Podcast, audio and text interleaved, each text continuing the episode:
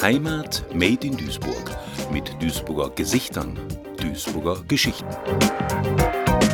Heimat Made in Duisburg, Duisburger Gesichter, Duisburger Geschichten. Zu Gast ist wieder Dieter Lesemann von der Schreibwerkstatt Die Hahnenfedern. Herr Lesemann, Sie haben uns ja schon mit einigen äh, Beiträgen hier erfreut in unserem Podcast-Projekt, aber heute sprechen wir über Werner Meistrack.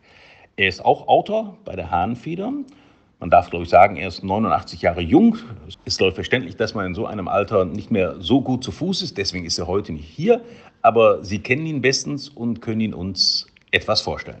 Ja, Sie haben es schon gesagt, Werner Meistrag ist der Senior in unserem Bunde und äh, seit vielen, vielen Jahren in Meidrich aktiv und Initiator von vielen Veranstaltungen unterschiedlicher, meist kultureller Art.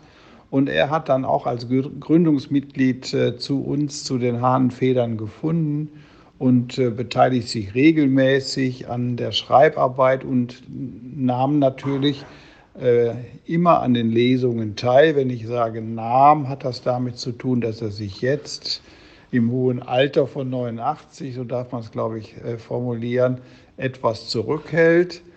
Sein Hauptanliegen war eigentlich immer Historisches aus Meidrich auch zu recherchieren und aufzuschreiben. Auch äh, andere Geschichten von Menschen, die in Meidrich tätig waren. Und hin und wieder schlüpft er sehr gerne in die Rolle Bellos, eines Hundes, äh, der viele Abenteuer in Meidrich erlebt hat. Und eine davon äh, hat er uns heute, glaube ich, mitgebracht. Ich darf nur ergänzen, es geht um eine gute Tat von Bello. Tina hatte heute die Zeitung der Meidricher gelesen. Und auf der Titelseite waren ein Foto von mir und die Geschichte, wie ich Oma gerettet hatte. Oma ist eine ältere Dame, die mit den Brauns bekannt ist. Eines Tages trafen wir sie im Meidricher Stadtpark. Wir waren uns auf Anhieb sympathisch und schnell wurden wir richtige Freunde.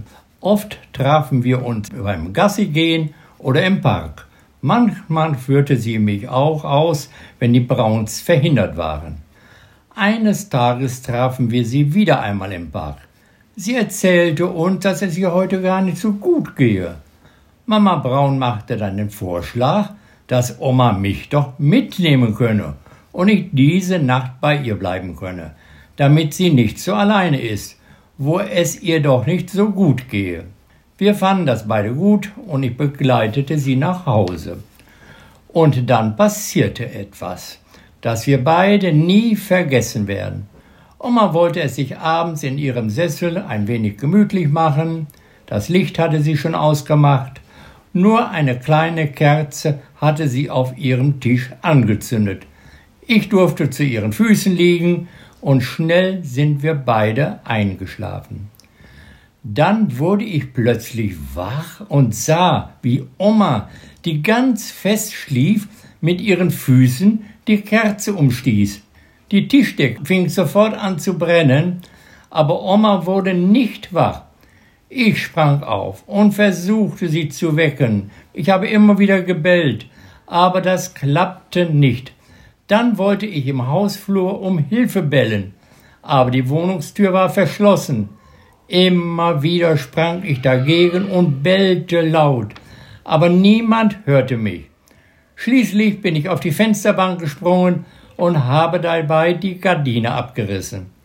Sie fing sofort Feuer und dadurch sahen einige Leute in der Straße, dass es in der Wohnung brannte.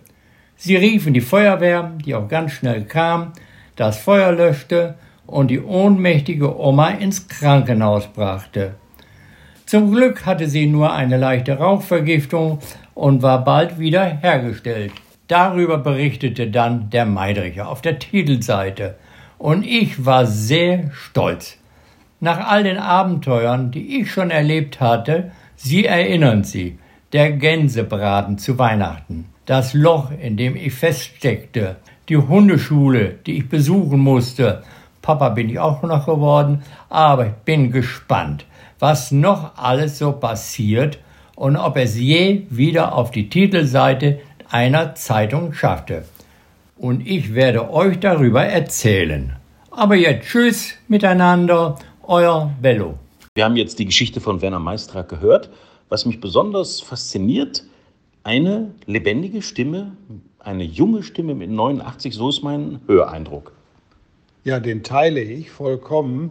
Und obwohl er auf eigenen Wunsch sich jetzt gerne etwas zurückhalten und zurücklehnen möchte, das hat er sich auch verdient, sind wir immer ganz froh, wenn wir ihn überreden können, äh, doch noch eine Geschichte auf Lesungen vorzutragen, weil die Zuhörer genau die gleiche Empfindungen über seine Stimme haben, äh, wie Sie sie jetzt angesprochen haben. Ja. Herzlichen Dank an Dieter Lesemann. Sie haben uns Werner Meistrag vorgestellt und wir freuen uns auf weitere Episoden hier im Podcast Duisburger Gesichter, Duisburger Geschichten. Herzlichen Dank. Heimat made in Duisburg mit Duisburger Gesichtern, Duisburger Geschichten. Ein Projekt des Medienforums Duisburg, gefördert vom Ministerium für Heimat, Kommunales, Bau und Gleichstellung des Landes Nordrhein-Westfalen.